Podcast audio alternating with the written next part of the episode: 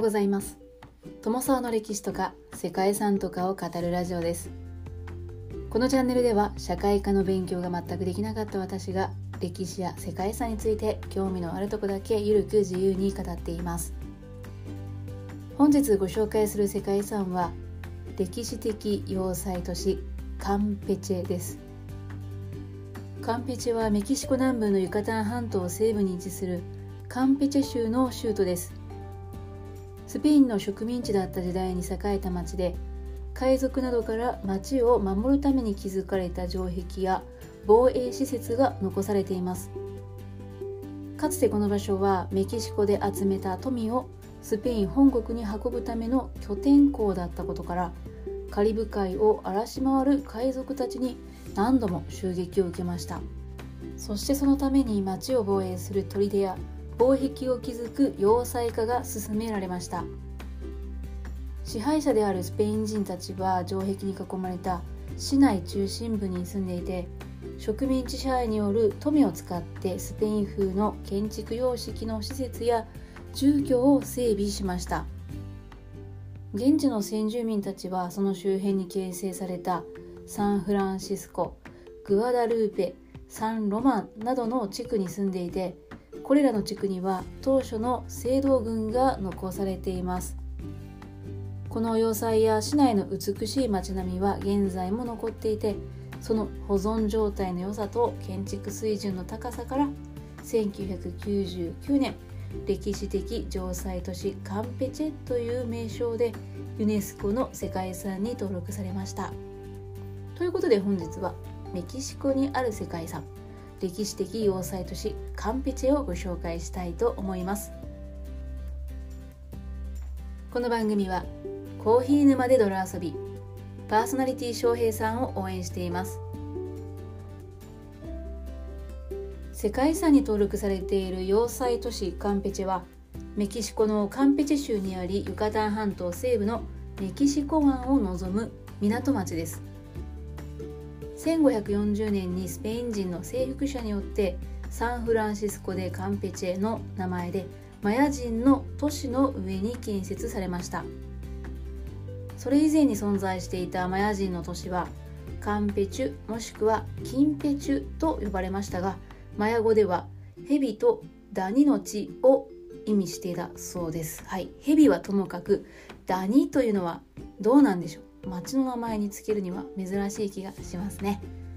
カンペチェはスペインが中南米に建設した最初の植民都市と言われています。スペインが入植する以前にあったマヤ人の都市は3000の住居とさまざまな記念建造物があったとされているんですけれどもその痕跡もほとんど残されていないそうです。スペインはカンペチに入植すると18世紀頃にかけて港を作り主に染料採集用の木材や塩などを本国のスペインへ送っていたそうです。そしてアフリカからは奴隷を輸入するなどしてユカタン半島の交易を独占していました。カンペチでは輸出入の交易が栄えましたがこのお宝を狙うカリブ海や他の国の船体の襲撃が絶えない場所でした。フランシス・ドレイクをはじめとするイギリス人やオランダ人たちの海賊がほとんど160年もの間恒常的に攻撃をしていたとされています。フランシス・ドレイクというのはエリザベス朝のイングランドの航海者であり海軍の提督でした。イングランド人として初めて世界一周を達成した人物でその功績からイングランド人にとっては英雄とされています。その一方海賊行為で苦しめられていたスペイン人からは悪魔の化身であるドラゴンを指すドラコとの呼び名で知られていたそうです。長期間にわたり攻撃を受け続けたスペイン人は町を守るために1686年から防衛力を上げることとしてその後18年の歳月をかけて城壁を作りまた周囲の海岸線には大要塞を建設しました。その際にフランス人技師ルイ・ブシャール・ド・ブクールが壁とともに都市を囲んでいる防衛建造物群の統一を命じられました。こうしてカンペチェの町は周囲を城壁ですっぽりと囲われた要塞都市へと変化していきました。カンペチェの旧市街は上から見ると不等辺六角形をしていて市内の家々の多くはカラフルな色に塗られています。市街地を囲む不規則な六角形の市壁は長さ2560メートルに及びそれぞれの角には防衛上の拠点が置かれました。当時周囲の海岸線に築かれたソレダー要塞サル・カルロス要塞サンフランシスコ要塞そしてサンファン要塞などは今でも当時の姿を残しています。スペイン人たちは城壁の中に住み先住民はその周辺の地区で暮らすといった生活だったようです。最盛期の1840年代には2万人以上がこの旧市街で暮らしていたそうです。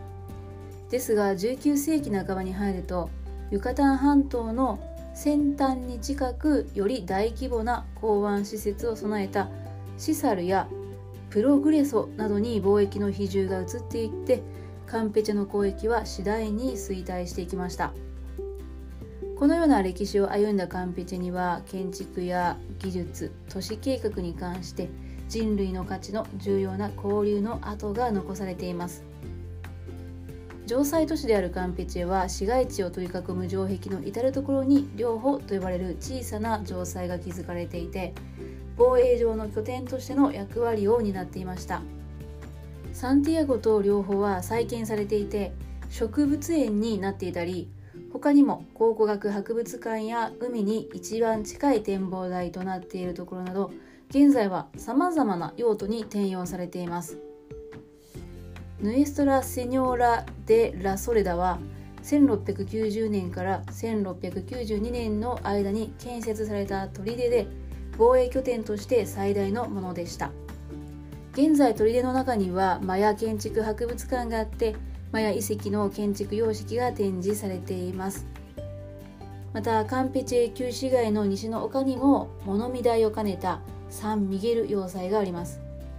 現在ではマヤ考古学博物館としてスペイン人が入植する以前のマヤ時代の土器類や土偶彫刻そして翡翠の仮面などが展示されているそうです。かつての王様のミイラや副葬品など珍しい展示物があるほか丘の上からは素晴らしい景色を眺めることができる。そんな観光地ともなっています。カンペチェ旧市街では家々に典型的なコロニアル様式が色濃く反映されている。これも特徴の一つです。カラフルな外壁に装飾の施された出窓という明るい家屋が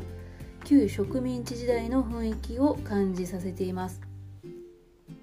カンペチャの旧市街はほとんど5番の目状に道路が交わっているので観光客が迷う心配というのはあまりなさそうです。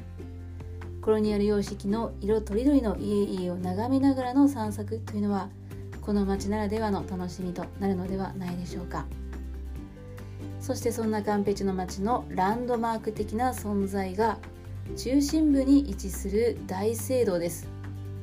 16世紀から18世紀にかけて建設された大聖堂はインデペンデンシア公園に面して建っていてバロック様式と新古典主義様式が混在しています。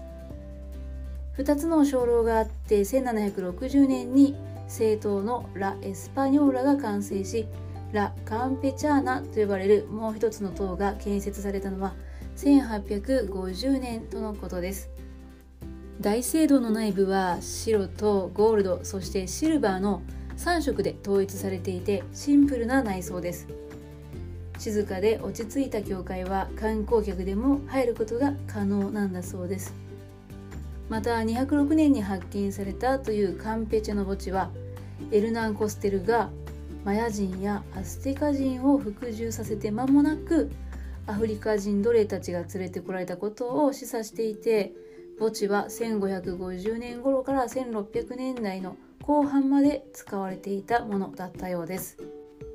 歴史的要塞都市カンペチではスペイン植民地時代に海賊などから身を守るために作られた城壁や要塞そして軍事施設が保存状態も良くそれらの建築は高い評価を得ています。また歴史上重要な時代を証明する建築様式や建物群などがあってその貴重さから世界遺産に登録されています。ということで本日はここまでメキシコにある世界遺産歴史的要塞都市カンペチェをご紹介しました。最後までご清聴いただきましてありがとうございます。では皆様本日も素敵な一日をお過ごしくださいね。友沢でした。